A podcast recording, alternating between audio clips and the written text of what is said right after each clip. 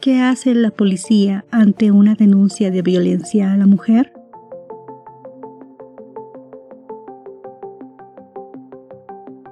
Bienvenidas y bienvenidos al podcast A través de la ventana. Soy Gloria Villarruel. Les doy la bienvenida a la segunda temporada. Consecutivamente, semana tras semana, se publicará cinco episodios que forman parte de nuestra temporada. Se presentan temas variados, informativos, reflexivos y de mucha fuerza e inspiradores para seguir en la lucha por el respeto a la mujer, la igualdad de género y claramente para que la violencia a la mujer pare. Este episodio trata las acciones que las diferentes instancias de atención por violencia deben otorgar a la mujer, como la FELCB, las EPIs y los SLIMS, en cada una el protagonista es la policía. La policía. Para explicar lo que la policía debe hacer ante una denuncia, se debe hacer diferencia entre la denuncia a las horas de la agresión y la denuncia a los días después de la agresión. Primero, para hacer la denuncia al momento de la agresión, se puede llamar telefónicamente a Radio Patrulla 110 o a las oficinas de la Fuerza Especial de Lucha contra la Violencia, FELCB. Si se recurre a la estación policial cercana, debes saber que ningún policía puede negarse a prestarte auxilio, aunque no sea miembro de la FELCB. Si es necesario atención médica, Ningún centro hospitalario puede negarte atención, tampoco puede exigirte una prueba COVID. El personal médico en casos de violencia física o sexual debe extenderte, aunque no se lo pidas, un certificado de salud de forma obligatoria y gratuita. En el certificado se describen las lesiones y los días de impedimento de actividad física este certificado después deberá ser homologado por el IDIF. La policía, a su vez, debe auxiliarte. En caso de requerir atención médica, te llevará a un servicio de salud y socorrer a tus hijas e hijos y otras personas que viven contigo, con la finalidad de prestarles atención y evitar agresiones. También debe arrestar al agresor. Debe proteger el lugar del hecho para análisis criminológico y recoger indicios de prueba. Las pruebas pueden ser el instrumento u objeto con el cual te golpeó y otros en el sitio donde ocurrió la agresión, de los cuales se toman fotos. Se recogen estos objetos para que ayuden a evidenciar el momento de la agresión. También la policía entrevista a los testigos, elabora informes a la fiscalía. Ahora explicaré las acciones de la policía cuando hay una denuncia a los días posteriores de la agresión. La funcionaria o funcionario debe recibir, registrar la denuncia en las oficinas de la FELCB. La denuncia en ningún caso puede ser rechazada por no adjuntar pruebas. El registro de la denuncia debe contener lugar donde se dio la agresión, lugar donde se dio la agresión. Se hace un croquis del sitio para que la policía recoja las evidencias. Está el relato de lo ocurrido que se llama relación circunstanciada del hecho. Relación circunstanciada del hecho. Y la identificación de los autores, víctimas y testigos. Después de la denuncia, en ambos casos, el personal policial debe cumplir con los siguientes deberes. Reunir y preservar las pruebas. La valoración de las pruebas se hará teniendo en cuenta su legalidad, autenticidad, sometimiento a cadena de custodia. La demostración de la autenticidad de los elementos de prueba y evidencia es de responsabilidad de la policía y la fiscalía. Como anteriormente se dijo, las pruebas son el instrumento u objeto con el cual se te golpeó y toda evidencia recogida en el lugar de la agresión. Existen pruebas de tipo documental que se generan en el proceso de la denuncia, como el certificado médico expedido por cualquier institución de salud pública o privada, homologado por el médico forense del IDIF. El médico debe revisar las lesiones de tu agresión y certificar tu estado físico. Las fotografías que muestran lesiones en tu cuerpo serán tomadas por el IDIF y estas son pruebas directas y claras de la agresión. Son pruebas también los certificados médicos por agresiones anteriores cuando has denunciado anteriormente. También están las sentencias condenatorias, resoluciones por vía familiar o anteriores denuncias contra la agresión. También todas ellas son pruebas, son pruebas.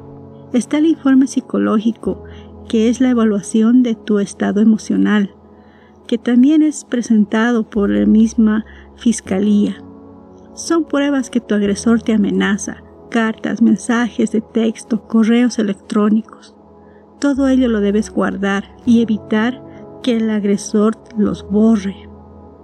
En caso que tu agresor intente quitarte derechos de propiedad de tu casa, estos documentos serán custodiados por el fiscal para evitar que tu agresor pueda venderla, hipotecar o dar en prenda. Lo mismo ocurre con minutas o documentos privados de propiedad todos ellos quedan en custodia con el fiscal. Todos estos documentos se adquieren con la presentación del requerimiento fiscal, que es expedida por este funcionario. Este documento es importante para que la policía haga sus deberes.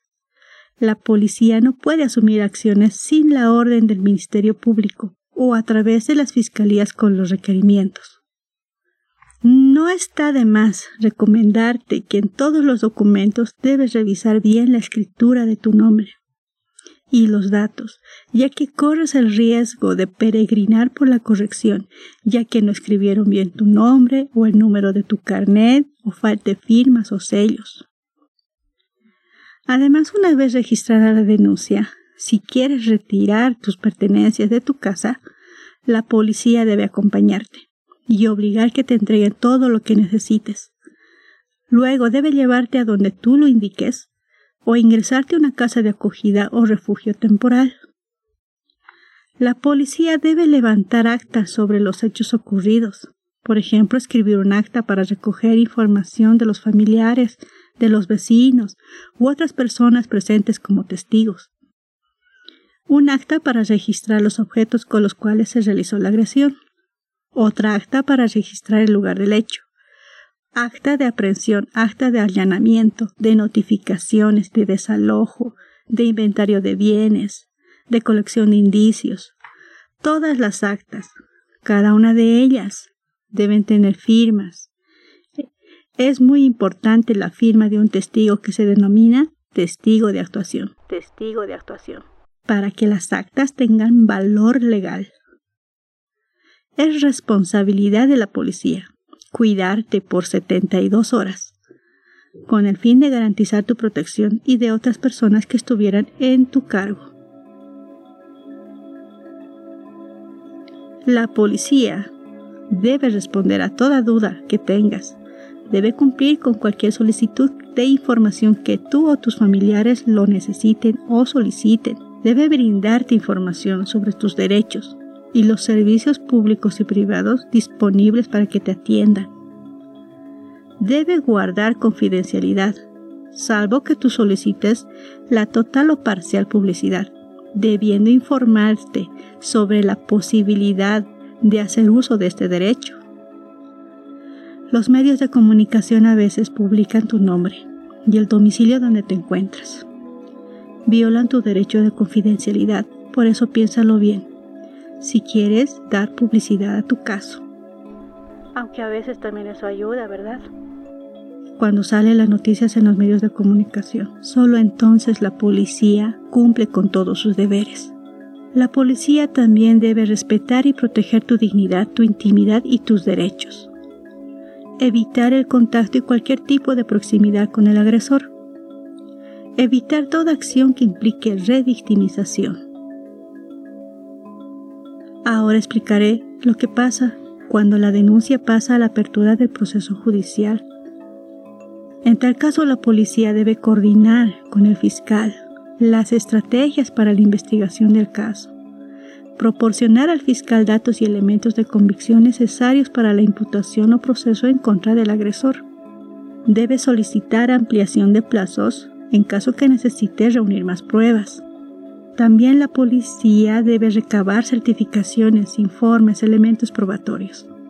Ejecutar traslados del detenido cuando ya esté en reclusión y otras acciones cuando él o la fiscal lo requieran. Ahora ya sabes algunas de las acciones que debe hacer la policía. Seguro que habrá otras que surjan en el camino, según la particularidad de cada caso o la disposición de las autoridades. Pero en general, estas son las que figuran en la Ley 348. En el episodio 4 se explica las características de esta ley, te sugiero que también la escuches. Posteriormente, cuando el proceso pasa a la Fiscalía, la policía aún tiene deberes que cumplir. Siempre busca información. No dejes de preguntar y anotar todo. En última instancia, tú eres la que puede seguir tu caso. Eso te fortalecerá y no desistirás. Además, puedes ayudar a otras mujeres en la misma situación. Los teléfonos de denuncia podrán ser encontrados en los documentos adjuntos a este episodio.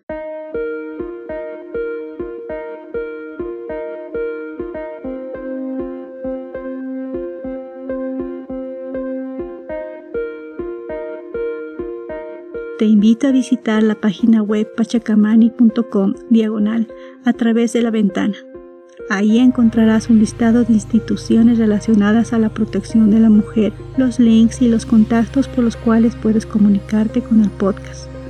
También los encuentras en las descripciones de este episodio. Para recibir novedades mensuales, suscríbete al canal, súmate al boletín Pachacamani y comparte esta información a quien lo necesite. Además, también puedes escribir y dejar tu correo email para que así podamos tener una conversación más personal y enviarte información.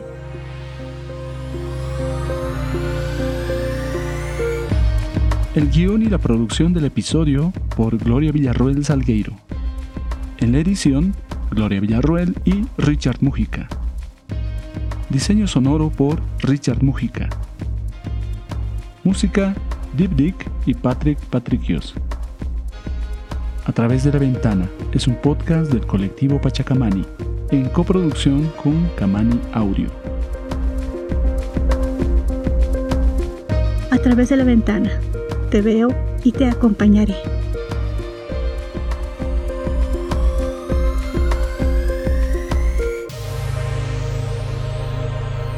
Producido por Camani Audio.